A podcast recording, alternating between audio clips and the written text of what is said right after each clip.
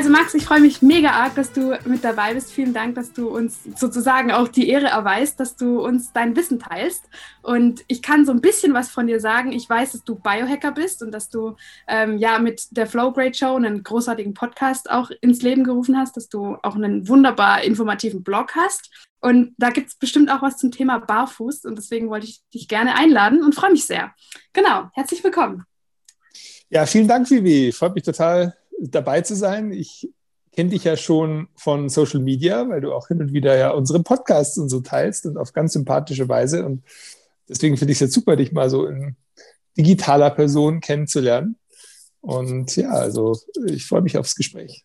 Mega cool, ja, ich mich auch. Und was ich eigentlich mache oder womit ich auch mein Lebensunterhalt verdiene. Also ich bin Lifestyle-Unternehmer und habe einen Online-Shop unter anderem und äh, wir machen auch Events und wie du schon erwähnt hast, ich schreibe Bücher. Also jetzt gerade habe ich tatsächlich den täglichen, das ist das zweite neben mir. Das erste heißt, das ist hier irgendwo äh, Biohacking, optimiere dich selbst. Und in dem Sinne sage ich eigentlich, ich bin äh, vielerlei Hinsicht auch Content Creator. Also ich mache halt Podcasts und ich schreibe Texte und äh, teile eben gern diese Sachen, weil ich immer so auf neugierige Themen stoße und dann müssen die irgendwie in die Welt raus, denke ich mir. und so hat das irgendwie alles angefangen. Und ich kam eigentlich aus dem Leistungssport ein bisschen zu diesem ganzen Thema ähm, biologische Selbstoptimierung. Damals war es eben noch so ein bisschen Richtung Leistungssteigerung.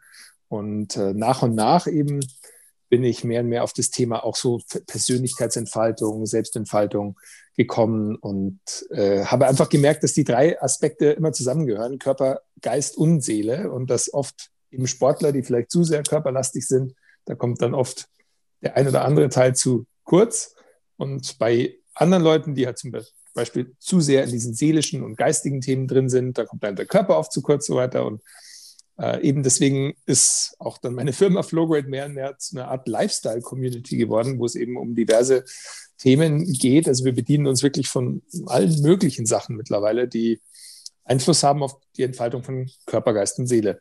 Ja, und da gibt es einfach wahnsinnig viel zu tun und da freue ich mich, eine Mitstreiterin zu haben wie dich. Denn äh, ja, diese Sachen müssen raus und wir leben in spannenden Zeiten und es entwickelt sich sehr viel. Gleichzeitig gibt es wahnsinnig viel Information und ich glaube, es gibt viel Bedarf von Leuten einfach, äh, die die Sachen auch irgendwie interpretieren und in Kontext setzen und Leuten zeigen, wie sie halt Erkenntnisse auch für sich anwenden können und damit ihr Leben positiv beeinflussen. Ja, so. auf jeden Fall. da bin ich ganz bei dir.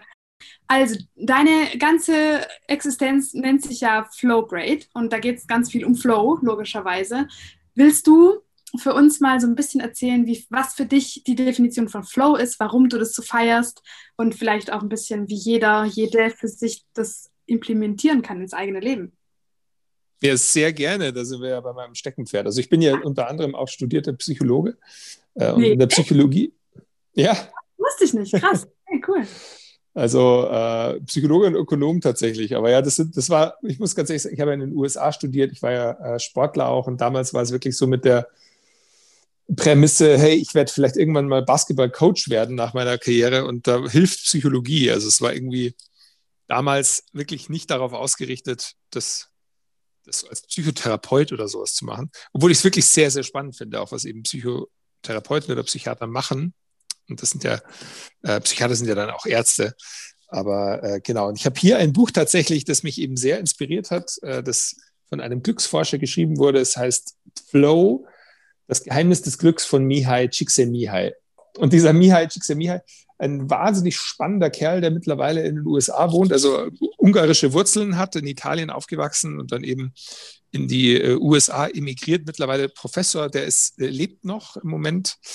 Ähm, ich habe immer noch irgendwie den Traum, vielleicht ihn mal sprechen zu dürfen. Ich glaube, er ist mittlerweile allerdings schon über 90.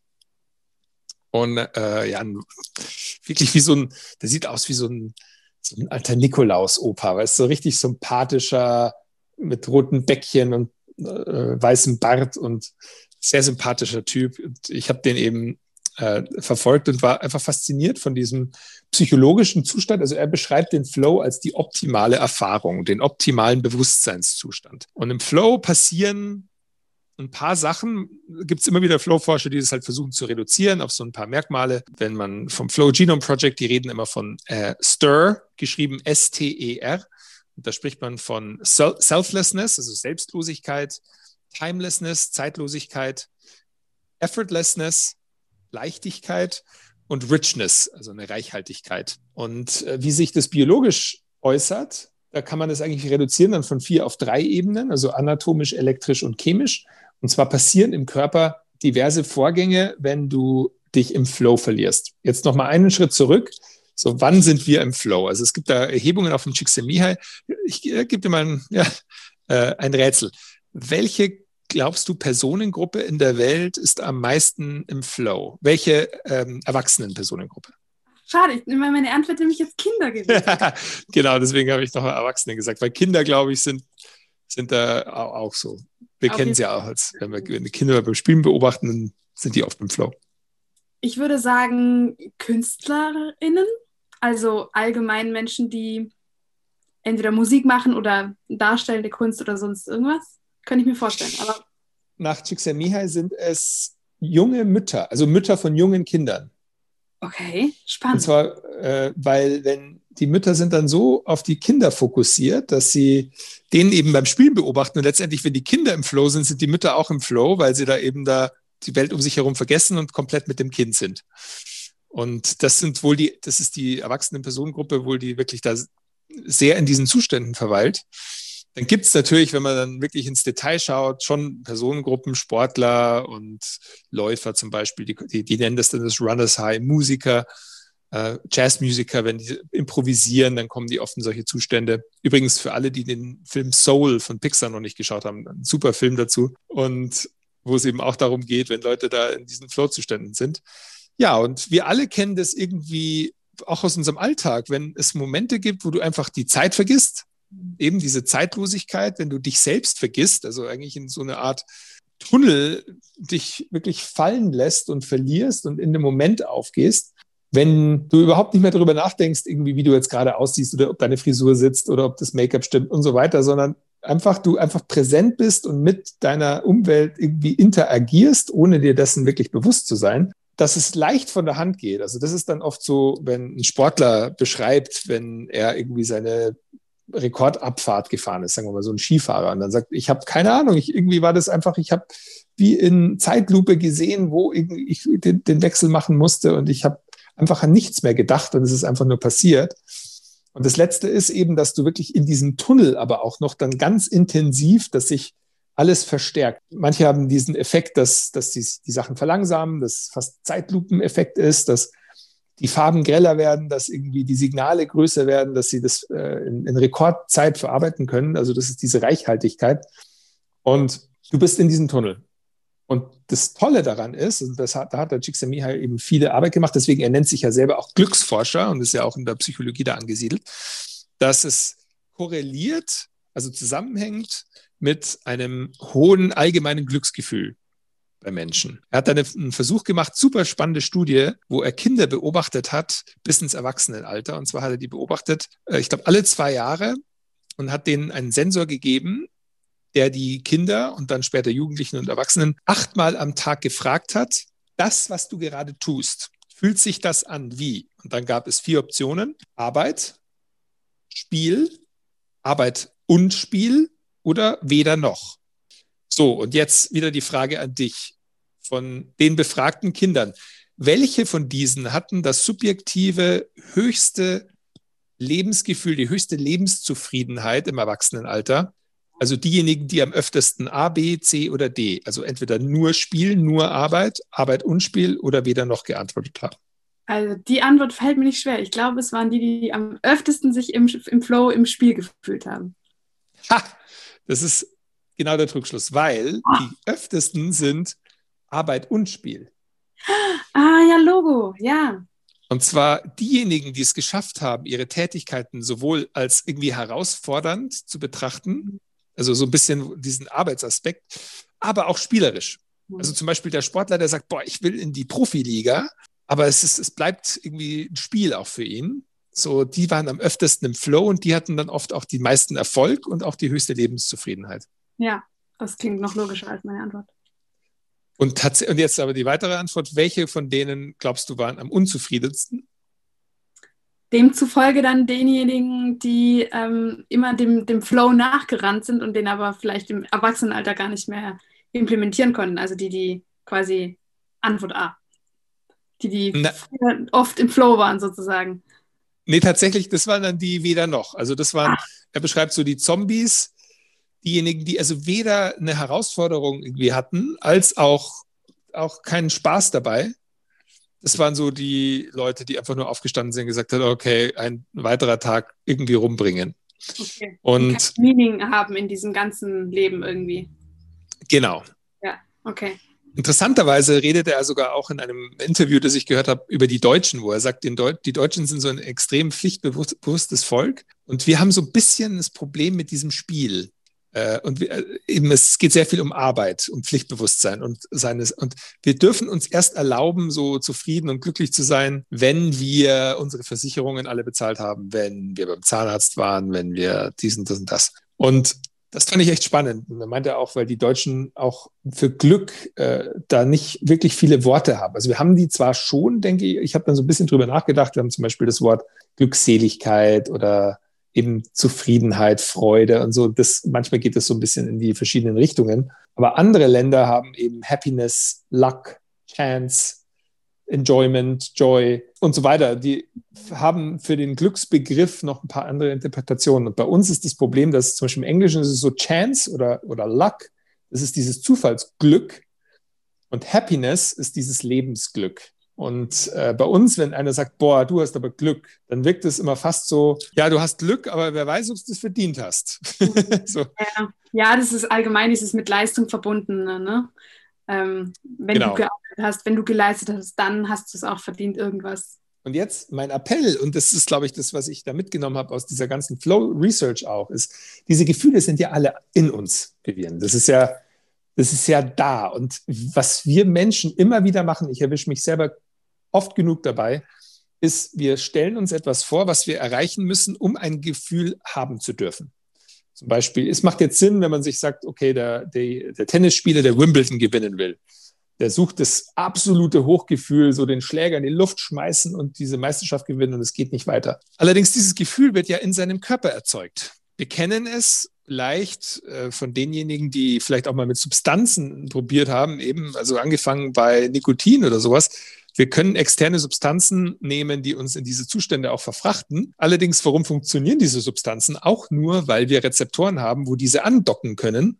Also wir können diese ganzen Substrate, diese Neurotransmitter im Körper im Prinzip selber generieren, selber erstellen. Und jetzt meine ganze Lebensaufgabe, was ich auch mit Flowgrade mache und so, was ich, was ich dann für mich erkannt habe und auch auf der Research von dem Csikszentmihalyi ist, je öfter wir es schaffen, in solche Flow-Zustände zu kommen, in denen wir eben erfüllt sind, nicht mehr über unsere Alltagssorgen und Probleme nachdenken, unseren Moment verlieren können, mal irgendwie ein längeres Gespräch mit dem Großvater irgendwie passieren lassen können. Je mehr wir das können, desto höher ist die Lebenszufriedenheit. Also das hat Csikszentmihalyi mit der Studie, die wir gerade durchgegangen sind, wo du zweimal gefehlt hast, by the way.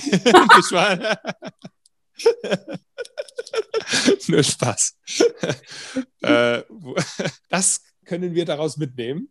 Und das ist so ein bisschen, was ich dann äh, ja als meinen Lifestyle irgendwie etabliert habe und das gerne weitergebe, dass ich sage, okay, wie schaffe ich es?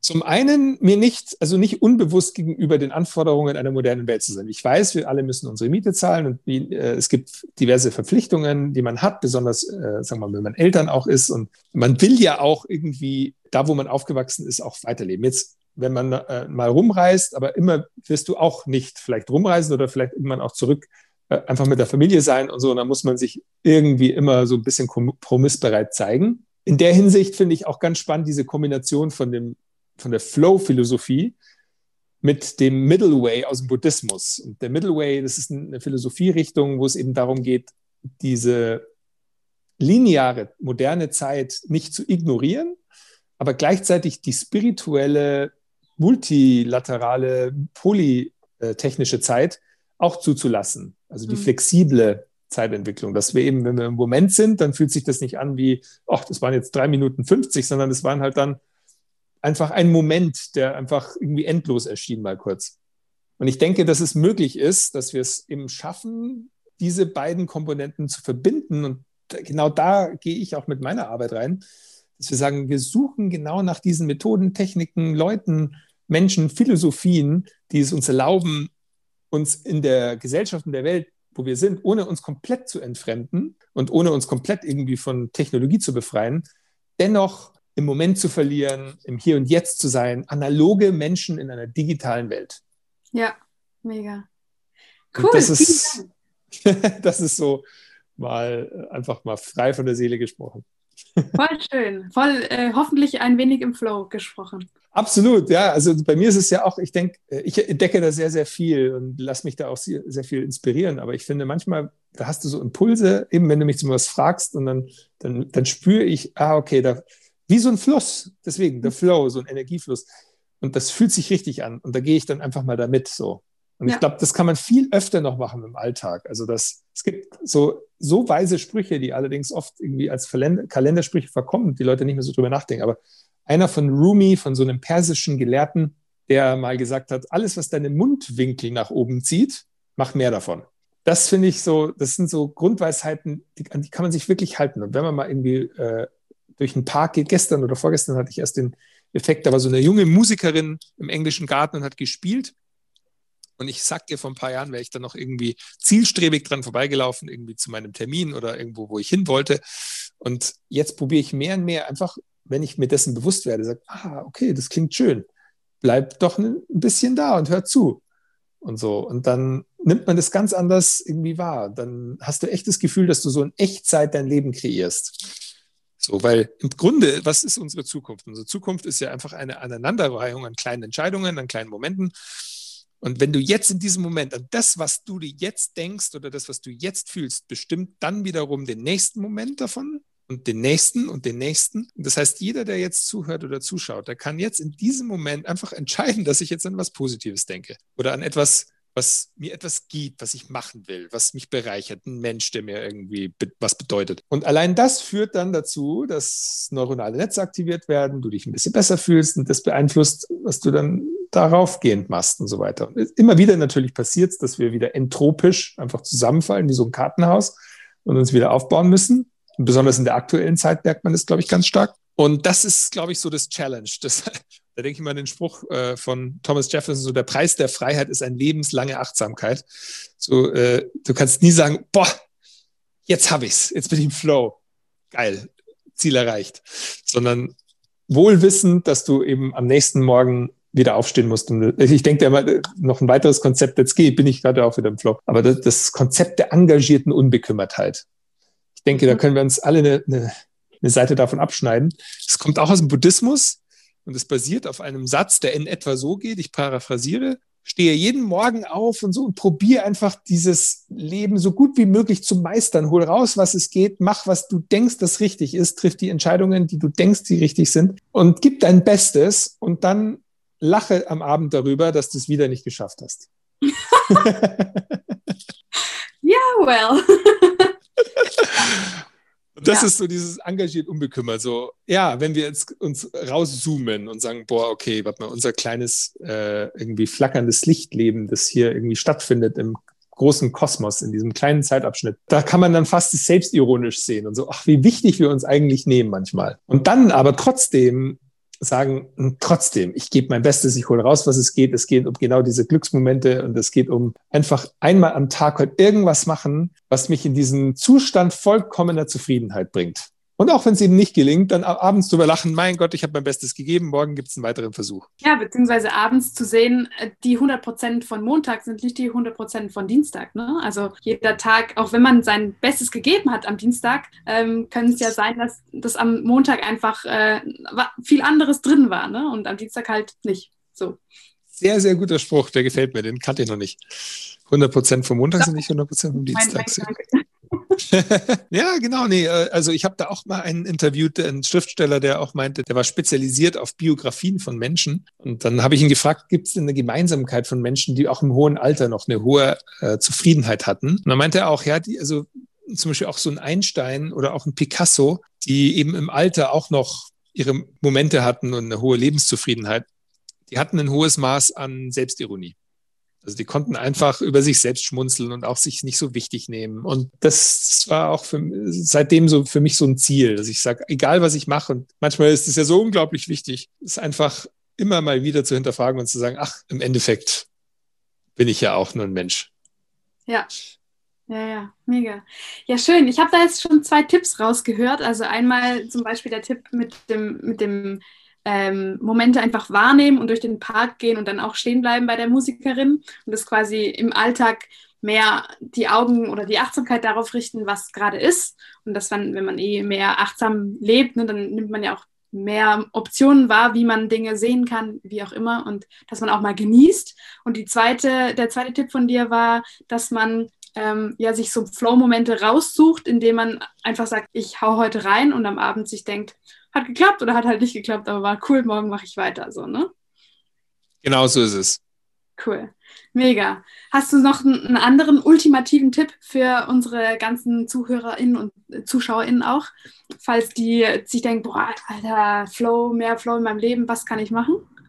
Absolut, also gibt es echt viel. Also ich habe jetzt auch, ich sage dir ganz ehrlich, ich, ich sage immer, ich bin mein, selbst mein bester Kunde eigentlich, weil ich mir natürlich die Sachen, wie viele auch, äh, selber auch immer vor, vorzeige und lese und auch immer wieder so an die, an die Momente komme, wo es eben nicht so einfach ist und jetzt auch über den letzten Jahreswechsel, da hatte ich auch schon eine Phase, wo ich echt so ein bisschen mit meinen Dämonen auch irgendwie arbeiten musste und kämpfen musste, Schattenarbeit machen. Und ich, ich denke, das ist genau das. Also es, es geht nicht darum, dass es immer nur geil ist, sondern es geht auch darum, die nicht so geilen Zeiten zu recyceln, wertvoll zu machen, da einen Wert zu erkennen. Äh, eben so ein bisschen nach Tony Robbins, der immer sagt, so life doesn't happen to you, it happens for you. So, das ist eine Perspektive. Also, dass das Leben nicht gegen dich passiert, sondern es passiert auch, wenn du es so sehen willst, für dich. Und egal was es ist, ob es Herzschmerz ist, ob es ein Verlust ist, ob es eine Trauerphase ist, eine Depression, jemand, der feststeckt. Ich habe gerade eine Freundin zum Beispiel, die jetzt wieder Single ist, die einfach eine schwere Phase jetzt hatte in der ganzen Pandemie, keine neuen Leute kennengelernt hat, jetzt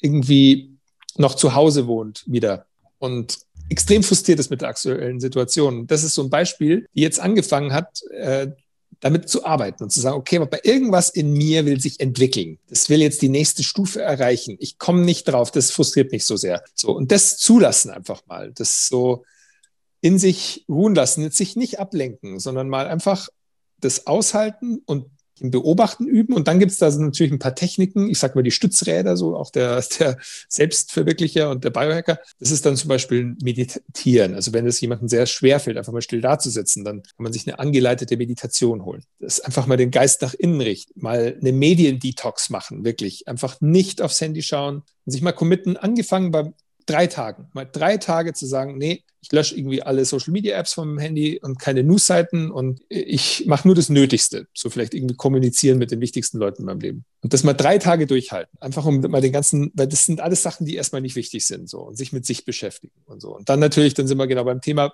Bewegung. Mal draußen eine Runde barfuß laufen oder spazieren gehen Workout machen, irgendwas für sich tun. Also jeder, der jetzt zuhört, so jeden Tag irgendetwas für, für dich tun und sei, also ich glaube, das ist ein großer Trugschluss, ein Betrug, immer zu denken, etwas für dich tun bedeutet auch mal irgendwie, weiß ich, ungesund essen oder eine Serie anschauen. Ja, das kann hin und wieder mal Spaß machen und so, aber das ist nichts für dich tun. So, für dich ist etwas, was dir letztendlich gut tut. Da muss man auch ehrlich zu sich sein. So etwas, was dich irgendwie weiterbringt. Aktive Entspannung, sage ich. Es ist immer gefährlich, äh, zum Beispiel jemanden beim Waldspaziergang im Fernsehen zuzuschauen, weil dein Hirn denkt irgendwo, es ist im Wald, anstatt es selber zu tun.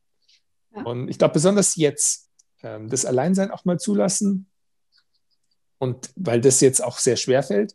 Und dann aber auch ähm, wieder in, ich glaube, das, der größte Faktor, der uns die Angst nimmt, in, in dieser Zeit ist der Kontakt mit anderen Menschen und zwar wirklich der, der physische Kontakt. Und ich glaube, das ist eben ganz, ganz schwierig jetzt, wo das uns mehr und mehr entzogen wird, äh, wo eben Menschen wirklich vielleicht ein paar Tage am Stück mal keinen anderen zu Gesicht bekommen, wenn sie in Quarantäne sind oder zu Hause sind. Und wir denken, ja, okay, ich höre da zwar Stimmen aus dem Fernseher und ich kann mein Essen bestellen und irgendwie, ich, äh, ich kann ja gut leben, aber das fehlt halt. Und ich glaube, das ist so etwas, das kann man sich aber aktiv dann auch wieder suchen, so spaziergehen mit irgendjemandem, wie ich jetzt gerade vor dem Podcast gemacht habe. Oder äh, auch mal, da habe ich mich übrigens damit beschäftigt, also ein FaceTime-Call liefert dir schon bis zu 80 Prozent von äh, Bindungshormonen, also Oxytocin. Das heißt, eben mal mit jemandem sprechen, face to face, wie wir es beide jetzt tun.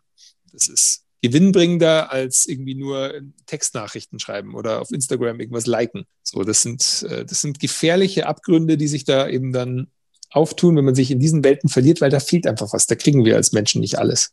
So, und wieder mehr Mensch sein. Also ich glaube wirklich, der Tipp ist letztendlich so wieder analoger werden in einer digitalen Welt, sich mal einfach entkapseln, ent, äh, entkoppeln, so.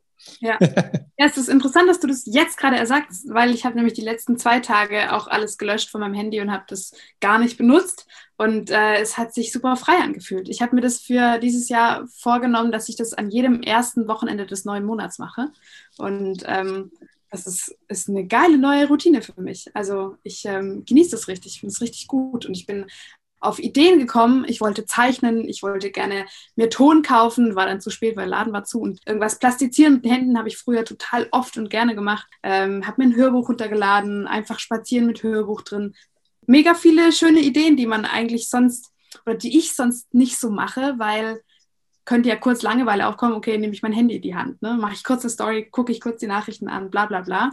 Ähm, das ist ein mega guter Tipp, den, den finde ich auf jeden Fall auch mega genial und kann. Also in der Hinsicht bist du auch wirklich ein Vorbild, Vivian. Ich sage ich dir ganz ehrlich. Also das ist schon, äh, ich finde, dass da davon brauchen wir mehr. So dieses, du hast Lust, irgendwas mit deinen Händen zu gestalten, zu kreieren, so und versuchst dir dann irgendwie Ton zu besorgen oder sowas. Das ist, glaube ich, genau das. Da können wir alle ein bisschen mehr davon brauchen. Aber das kommt erst, wenn man, wenn man sich nicht ständig ablenkt. Und ich bin da auch, ich bin da nicht gefeit davor, nicht diesen Fehler zu machen. Ich bin nämlich auch, ich bin ein Mensch, ähm, ich tue mich sehr schwer damit, unangenehme Gefühle auszuhalten. Also auch meditieren, mich einfach nur hinsetzen, okay, die ersten fünf Minuten ja. Und dann kommt dieses, oh, warum sitzt du hier? Es ist so unangenehm. Was passiert? Es ist mir langweilig. Ich, äh, bla, ich könnte jetzt dies tun. Oder auch einfach, wenn ich traurig bin, nicht zu essen, sondern mir anzuschauen, mich hinzusetzen, mir zu überlegen, okay, was ist denn jetzt los? Ne? Was, wie könnte ich das ändern? Oder wie kann ich es annehmen? Also ich bin da äh, auf gar keinen Fall irgendwie perfekt, aber ich glaube eben oder ich habe die Erfahrung gemacht, dass diese Ideen und die Optionen, was anderes zu tun, eben erst kommen, wenn wir das andere Mediale komplett ausschalten oder wenn das bei mir zumindest so. Also das ist, glaube ich, auch, ich glaube, früher kann man sich das wahrscheinlich so vorstellen mit Zigaretten, so als Zigaretten aufkamen und das war irgendwie angenehm und man wusste halt noch nicht von diesen ganzen negativen Erscheinungen und dann haben wir Kinder mit 16 schon angefangen, Zigaretten zu rauchen. Da gab es Fernsehwerbung mit coolen Cowboys, die Zigaretten rauchen. Und jetzt sind wir uns bewusst, okay, aber das ist echt gefährlich, das Zeug. Es macht süchtig, es verursacht Lungenkrebs, es macht äh, schlechte Zähne etc. Und jetzt ist es in der Werbung verboten, jetzt sind diese Bildchen drauf auf den Schachteln. Es sind wirklich wesentlich weniger Leute, die jetzt rauchen, habe ich das Gefühl. Äh, vor allem auch wenige Kinder. Und ich glaube, dasselbe wird passieren mit dem Smartphone oder bei diversen einfach Sachen auch, dass uns noch nicht bewusst ist. Das Zeug gibt es ja erst seit 2007, so etwa. Mhm. Und äh, Facebook und so weiter. Und, und jetzt langsam wird uns bewusst, dieser ständige Konsum von diesen Medien tut unserem Hirn nichts Gutes. Ganz im Gegenteil, es macht süchtig, es produziert mächtige Neurotransmitter. Und wenn wir dann es auf einmal nicht mehr bekommen, haben wir Entzugserscheinungen. So, es trainiert Leuten ab, normale Konversationen zu haben. Es führt zu Übersprungshandlungen, wo Leute zum Handy greifen, wenn ein kurzer Flimmer, Funke von Langeweile auftaucht. Und man kann sich auch nicht mehr lange konzentrieren, weil wir eben so dahin trainiert werden, ganz kurze Snippets zu, zu konsumieren. Und wer liest äh, einfach mal so einen 15-seitigen Artikel irgendwo in Geo oder keine Ahnung wo so heutzutage? Das glaube ich, das, das, das fehlt. Und ich glaube da wirklich, dass je mehr diese Erkenntnisse aufkommen, wie schädlich das tatsächlich ist, dass es dann mehr solche Versuche auch gibt oder auch äh, Erfindungen von vielleicht Apps und so weiter, die uns davon befreien, weil es wird zunehmend schwerer. Ja, also ich denke, das ist auf jeden Fall ein Problem unserer Generation und ich inkludiere uns da jetzt mal netterweise. ähm, Danke, ähm, vor allem mich.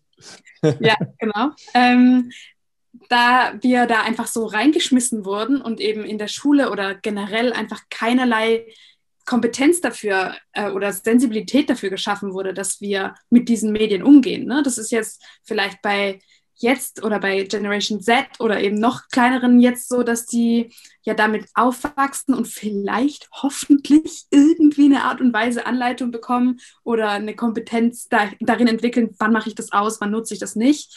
Wobei jetzt, wo ich drüber nachdenke, wahrscheinlich passiert das nicht so arg. Aber es sollte auf jeden Fall in den, in den Schulplan, solange es einen Schulplan geben muss, ähm, integriert sein, dass man da ähm, ja darin gebildet wird, wann, wie, was haben die für eine Auswirkung, diese Geräte. Ne? Ähm, und wir sind da einfach so reingeschmissen worden und ähm, ja, ich hatte mein erstes Handy, da war ich, glaube ich, 16 oder 14 oder sowas.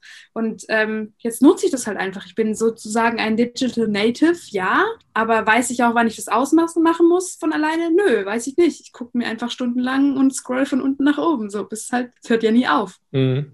Ich habe das auch also, gemerkt, tatsächlich süchtig sein. Ich habe im Dezember eine Woche komplett alles deinstalliert und die ersten zwei Tage, ich, es kommt mir jetzt wirklich bescheuert vor, das zu sagen, aber ich habe immer wieder mein Handy in die Hand genommen und habe Instagram gesucht, obwohl es nicht mehr da war. Und da habe ich gemerkt, boah, ich muss das dringend ändern und das habe ich das eben eingeführt. Erstes Wochenende im Monat aus die Maus und fühle mich gut damit. Ja, also ich habe auch, ich habe es jetzt wieder installiert, aber ich hatte auch zwei Wochen komplett die Instagram-App gelöscht. Facebook, glaube ich, immer noch. Ja, also es, es ist wirklich, wenn man es mal gemacht hat. Und das Interessante ist, ich finde, nach ein paar Tagen merkst du dann so, dass du es wirklich, dass irgendwas dich weniger stresst. und du hast halt einfach doch durch diesen Input, der muss ja irgendwo verarbeitet werden im Kopf und man macht sich halt die Gedanken, muss die einordnen und, und so weiter. Und auch Leute, die gut damit sind, es zu verarbeiten. Äh, es ist halt einfach Rechenpower. Mhm. Und äh, es, ja, ich, ich denke äh, auch, also je weniger ich auf diesen Themen bin und auch Substanzarbeit mache, eben jetzt zum Beispiel auch mit dir was aufnehmen und so und mich da komplett rein fokussiere und nichts anderes mache, äh, das sind wertvolle Momente. Oder auch wenn ich einen Artikel schreibe und wirklich mir Gedanken mache, hier am Schreibtisch sitze, schönes Licht habe und mir einfach ein Blatt notiere, ähm, meine Gedanken, wie ich das strukturieren will und so weiter anstatt da ja, dieses, dieses schnelle Instant Gratification, so sofortige Belohnungstexting und, und Posten. Und ich glaube, wir werden nicht ganz uns davon trennen können, weil es hat halt auch Vorteile. Also ich möchte auch nicht absprechen, dass auch Instagram und so weiter, du, dadurch haben wir uns kennengelernt. Und es hat einen Wert, weil du mit Leuten kommunizieren kannst. Du hast viel Bandbreite durch die Bilder. Du kannst äh, also einfach durch einfachste intuitive Handlungen mit sehr, sehr vielen Menschen kommunizieren und auch mit Menschen, die dir wichtig sind, den äh, irgendwie die auch teilhaben lassen an deinem Leben und so. Und das hat ja alles Vorteile. Und jetzt geht es eben darum, wie können wir halt mehr von den Vorteilen haben, ohne die negativen Effekte. Ja. Und das ist, glaube ich, das ist die Herausforderung unserer Generation. Ja. Und ich denke, wenn wir mehr offline sind, dann kommen wir auch mehr in den Flow, ne? weil dann sind wir mehr bei, bei uns oder ich bin mehr bei mir, wenn ich das alles nicht anhab. Und dann, ähm, ja, und der Flow-Zustand ist auf jeden Fall einer, der sich so gut anfühlt, dass ich davon noch mehr will, als äh, stundenlang in meinem Feed zu scrollen. So ist es, ja. Also das, äh, es gibt ja auch die negative Seite des Flows. Ich würde sogar sagen, es, es gibt ja auch Leute, die dann sich wirklich in Computerspielen oder oder sowas so verlieren, muss nicht immer nur negativ sein, aber es kann dann, äh, genau, das ist, es ist ein mächtiger Zustand, der natürlich gerne auch entführt wird von Firmen, die dich gerne im Flow halten und dich da süchtig machen und so. Äh, deswegen, also es ist sowohl eine helle als auch eine dunkle Seite der Macht, wenn es um Flow geht, so sage ich immer. Okay, ja, für mich war jetzt da so ein, äh, wenn ich in, von irgendwas Digitalem in den Bann gezogen werde und jetzt irgendwie fünf Staffeln äh, irgendwas angucke, dann empfinde ich das nicht als Flow oder dann würde ich das nie als Flow bezeichnen. Aber jetzt so, wie du, wenn du sagst, klar. Ähm, das ist also die Definition ist schon, dass es an eine Aktivität gekoppelt ist. Also nur passives Zuschauen ist kein Flow. Das ist vielleicht sogar irgendwie ein ekstatischer Zustand oder sowas, aber das ist also Flow ist schon auch nach Csikszentmihalyi, der das ja wirklich definiert hat, irgendwie gekoppelt an eine Aktivität. Also ich würde eher sagen, so ein gefährlich wird es dann mit den 3D, mit den VR-Brillen, wenn dann Leute halt in so Welten sind und, und sich da komplett verlieren, weil die einfach so gut gemacht sind und so. Und das hat ja auch wieder was. Es hat immer was für sich und was gegen und so. Aber ich denke, dass dieser natürliche Fluss des Lebens, eben dieser Flow, diesen Zulassen und diese, auch Kaskade und diese Produktion deiner Neurotransmitter und deiner, deiner Hirnwellen, so die, die funktionieren ja alle auch rhythmisch, so wie die Wellen eines Meeres. Und so. Und ich finde, oder noch ein besseres Bild für dich, das, das fand ich ein ganz schönes Bild von, hat mir ein Freund neulich trachtet, so, dass das Leben ist wie so ein Boot, stell dir so einen total schönen See an einem lauwarmen Som Sommerabend vor und ein paar Vögel zwitschern und da ist so das Boot das liegt auf dem See und jetzt schiebst du es einfach mal so richtig schön an. So. Und dann fließt es durchs Wasser. Mühelos. Und am Anfang wird es ein bisschen schneller und dann wird es langsamer. So, und irgendwann ist es wieder und lässt sich treiben und so. Und dann kannst du es wieder anschieben. Oh.